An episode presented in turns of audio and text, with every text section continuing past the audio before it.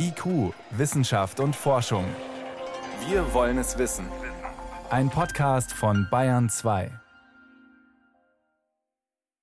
Ja, diese Sonde, die ist jetzt tatsächlich schon auf einer Flugbahn zwischen Erde und Mond. Man kann ja da nicht direkt hinfliegen, starten und los. Man muss sich ja alle immer überlegen, wo bin ich, wo will ich hin, wer dreht sich da eigentlich um wen.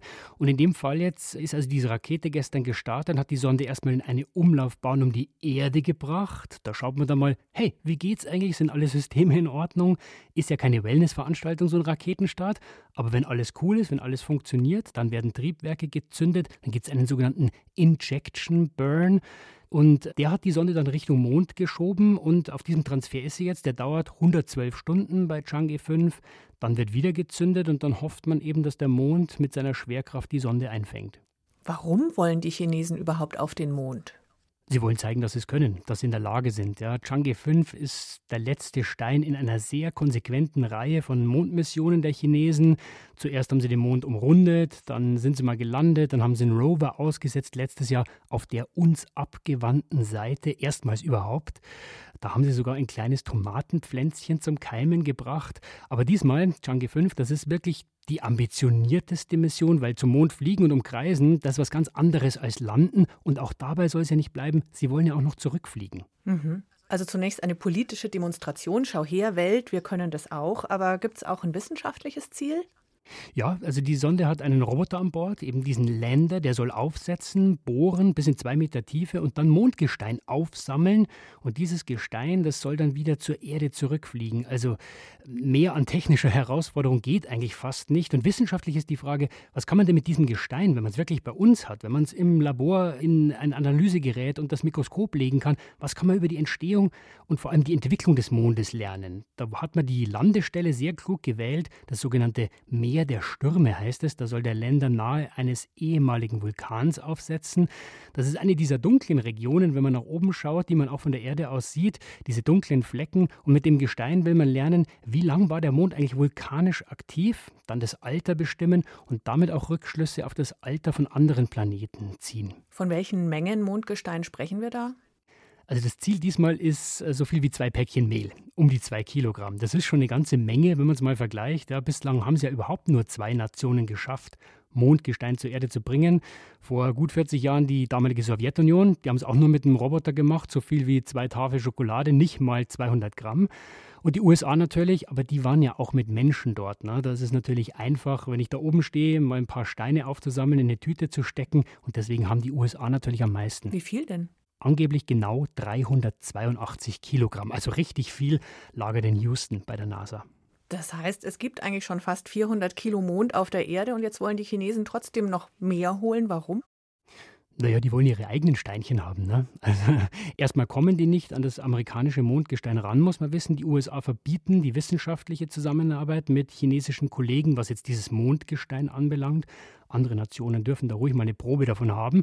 Also die dürfen nicht. Und naja, es ist wie als Kind, wenn man keine Süßigkeiten kriegt, ja, dann muss man sich eben seine eigenen besorgen.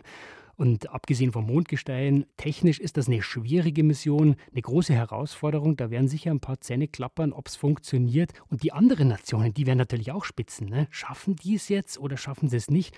Aber wenn, dann kann man sich auf die Schulter klopfen und der ganzen Welt zeigen, wie du schon gesagt hast, schaut her, wir sind ganz vorn mit dabei.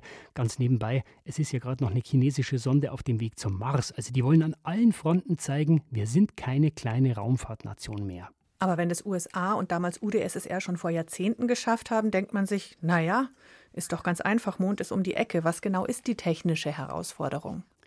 Es müssen einfach sehr viele Schritte automatisch funktionieren. Ja. Stellen wir uns mal vor, wir haben jetzt diese Sonde dann am Wochenende, die umkreist den Mond. Dann muss sich erstmal ein Teil davon abklinken, eine Einheit, die nähert sich langsam der Oberfläche, die landet. Das ist schon mal gar nicht einfach, ja, weil wenn ich nicht weich lande, dann äh, zerschellt das Ganze, dann ist die Sache vorbei. Wenn ich umkippe, ist die ganze Sache vorbei. Und wenn man gelandet ist, Toll, dann ist man da, aber dann muss ja dieser Roboterarm ausfahren, den Bohrer ansetzen, bohren, Krümel einsammeln, den Behälter packen. Man sieht schon, das sind sehr viele einzelne Schritte, die vollautomatisch ablaufen müssen. Und wenn eine Sache eben nicht funktioniert, dann ist die ganze Mission gescheitert. Und zurückkommen muss man dann ja auch noch. Genau, man muss wieder starten. Wieder in eine Umlaufbahn um den Mond. Dann gibt es ein Rendezvous mit dieser Muttersonde, die den Mond dauernd umkreist. Da muss man wieder Triebwerke zünden, zur Erde zurückfliegen, unbeschadet landen. Es ist ein weiter Weg, bis man wirklich sagen kann, das war erfolgreich. Ja, und der ganze Aufwand für zwei Kilo Mondgestein mehr auf der Erde. Naja, man muss sagen, also Proben von anderen Himmelskörpern, ja, davon kann man eigentlich nicht genug haben, wenn man sich wirklich dafür interessiert, wo kommen wir alle her, wo geht das alles hin mit dem Planeten und so weiter. Und beim Mond, das bisherige Mondgestein, das wir haben, das sagt, dass der Mond bis ungefähr vor 3,5 Milliarden Jahren ungefähr vulkanisch aktiv war. Dann ist er langsam abgekühlt und erstarrt. Es gibt aber Beobachtungen, die sagen, das könnte auch eigentlich erst vor zwei Milliarden Jahren gewesen sein. Da passt was nicht zusammen, das ist eine offene Frage. Und wenn das jetzt funktioniert, dass die das Mondgestein wirklich wieder zurückbringen und man das aus dieser Region analysieren kann, dann könnte es sein, dass wir die Geschichte des Mondes bedeutend umschreiben müssen.